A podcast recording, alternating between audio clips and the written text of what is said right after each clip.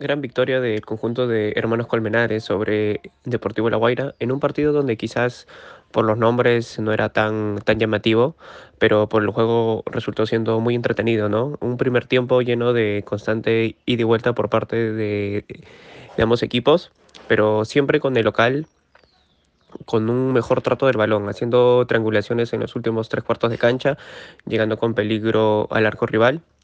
El primer gol fue un, fue un golpe clave para el partido, ¿no? Fue justo ya casi nada para que termine el primer tiempo. Una gran jugada colectiva entre el colombiano Juan Zapata y el delantero Wilmar González, que culminó correctamente el delantero César Magallán, que definió de manera exquisita ante la salida del portero. Ya para el segundo tiempo, la intensidad del conjunto local fue la misma.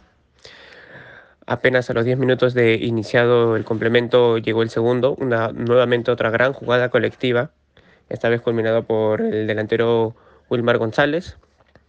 Y sobre los últimos 20 minutos ya creo que el, el, marcador ya estaba ya dicho. La visita no intentó descontar ni el local intentó buscar el tercero para asegurar la clasificación.